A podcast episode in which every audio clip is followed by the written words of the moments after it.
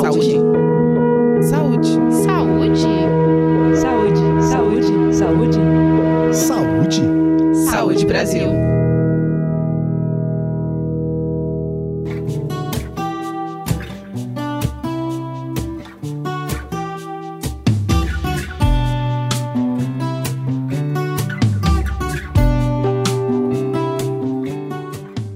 Muitas pessoas, a primeira experiência com cigarro acontece nos ambientes sociais. São as férias e os bares os principais cenários para quem quer dar um trago, especialmente porque é bastante comum encontrar muita gente com cigarro na mão nesses ambientes. Assim pode ser o início de um vício e de uma doença crônica, que é o tabagismo. Mas para uma outra parcela, fumar é apenas um costume de final de semana, justamente quando acontece algum evento. E mesmo nesse caso, essa prática oferece riscos. Para conversar sobre isso, hoje a gente conversa com a Nancilene Mello, que é médica pneumologista que atua no Distrito Federal. Seja bem-vinda ao podcast do Saúde Brasil, Nancilene. Olá, pessoal. É um prazer enorme estar aqui com vocês, né, para prestar esclarecimento sobre esse tema tão importante que é o tabagismo. Doutora, existe uma quantidade mínima de cigarros que faz com que alguém seja considerado tabagista? Quando que essa dependência pode ser constatada?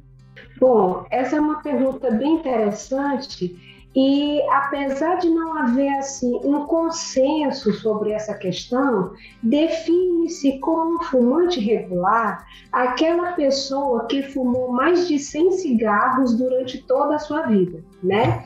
E é, é, é considerado um fumante experimental quando essa quantidade fumada durante toda a vida tiver sido inferior a 100 cigarros no total, né?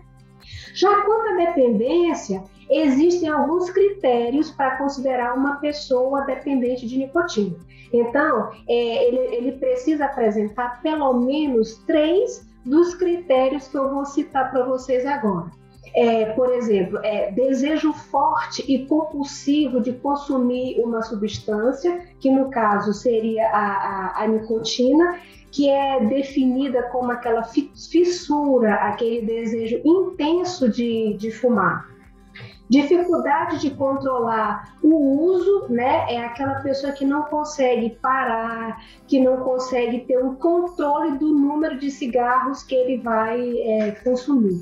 Ele apresenta síndrome de abstinência quando da suspensão ou mesmo redução do consumo da, da droga, é evidência de tolerância, ou seja, é aquela pessoa que vai sempre precisar de doses crescentes para obter o mesmo efeito que obtinha com, com as doses que usava anteriormente.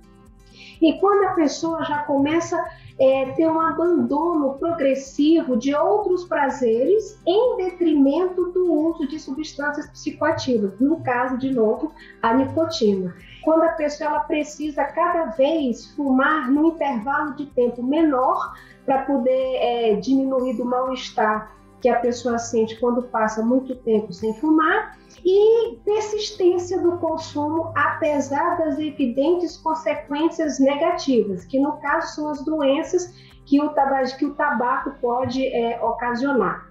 E nós ainda é, dispomos de um teste que chama teste de Fargeston, que ele mede a intensidade da dependência de nicotina.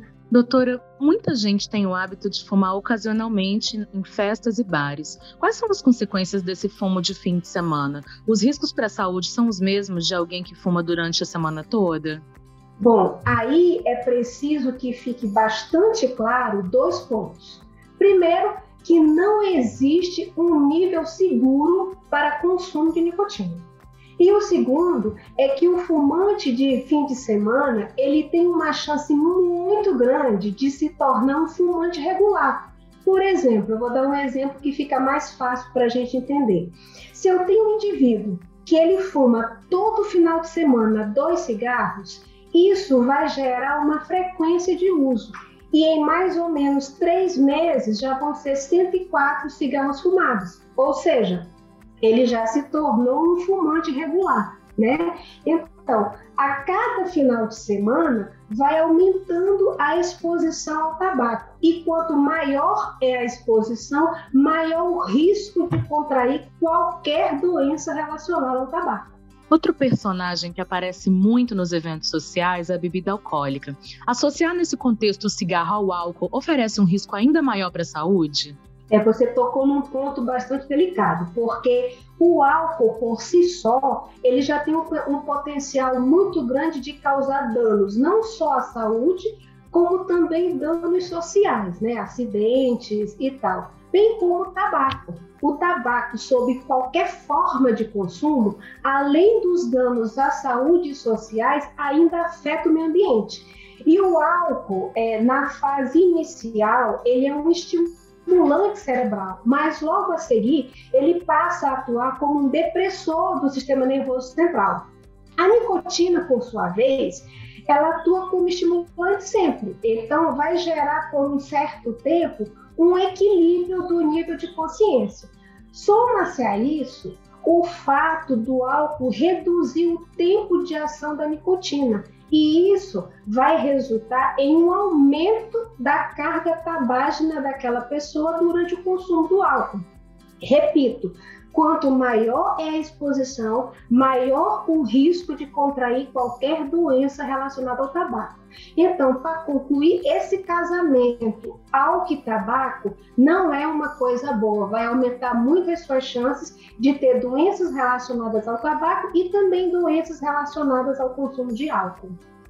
A pessoa que costuma fumar nos fins de semana, seja em eventos sociais ou não, também corre o risco de sofrer com abstinência ou isso é uma característica apenas de quem já está decretado como tabagista? Bom, essa é uma pergunta que é um pouco complexa. Eu vou tentar é, explicar essa questão. Porque a gente precisa levar alguns pontos em consideração e individualizar cada caso é preciso fazer uma análise de todo o contexto que está levando aquela pessoa a esse hábito de final de semana. Né? O estado emocional é muito importante de ser levado em conta nesse momento.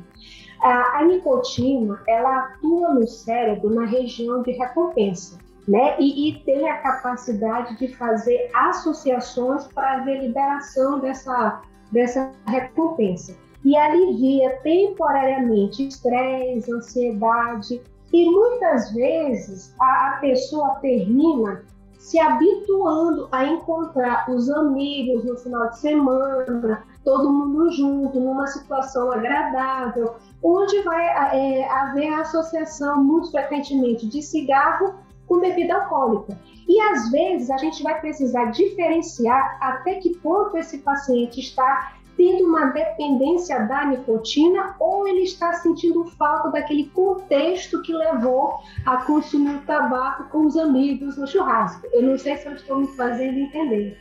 É, porque a, a questão da dependência, quanto à gênese e a intensidade dela, tem um fator predisponente é, individual, né? Tem pessoas que vão se tornar dependentes por um cigarro apenas, e outras que vão demorar um pouco mais a desenvolver essa dependência. Então, às vezes, a pessoa sente falta do contexto social que ela estava inserida no final de semana e termina fumando porque o tabaco estava também no meio dessa situação. Uma última pergunta. Os riscos do fumo ocasional também se estendem a quem costuma ficar próximo de quem está fumando, mesmo que não esteja com cigarro na mão? Ou seja, o fumante passivo de fim de semana também pode ser prejudicado? Sim, bem objetivamente sim. Ainda mais se, esse, se essa pessoa for um fumante passivo de fim de semana com regularidade, né? porque regularidade vai gerar frequência e, repito pela terceira vez, quanto mais exposto você eh, estiver ao tabaco, mais chance você vai ter de desenvolver doenças relacionadas ao, ao tabaco. O fumante passivo, ele termina inalando a fumaça da queima do cigarro e a fumaça exalada do fumante ativo, né? Então ele é duplamente agredido. Não que o fumante ativo não seja, porque ele também é fumante passivo do que ele mesmo termina exalando, né? E ainda tem o fato do, daquela fumaça, das substâncias que vão ficar impregnadas na pele, na roupa e no cabelo, tanto do fumante ativo quanto do fumante passivo.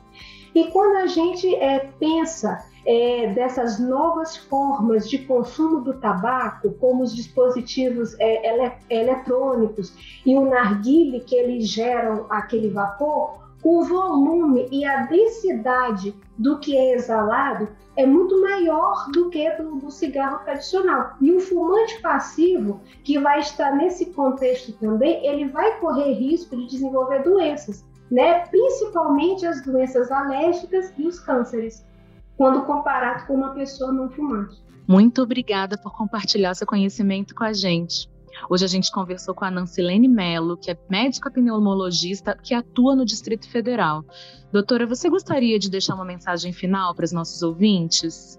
Gostaria sim. Eu gostaria de, de dizer para todas as pessoas que fumam, que são fumantes e que pensam e têm o desejo de parar de fumar, a gente conta aqui no Distrito Federal de, de, de serviços, de, de, de equipes de tratamento que podem ajudar você. Basta você procurar um centro de saúde mais perto do seu domicílio ou do seu trabalho, que lá você vai obter informações necessárias é, para poder começar o seu tratamento e se livrar do tabagismo. E para você que nos ouve, lembre-se: para o uso do cigarro não existe uma quantidade segura. Seja para quem fuma há muito tempo ou só nos fins de semana, parar é sempre a melhor opção. E para saber mais sobre como ter uma vida mais saudável, acesse www.gov.br barra saúde barra saúde Brasil. A gente se encontra no próximo episódio do podcast Saúde Brasil.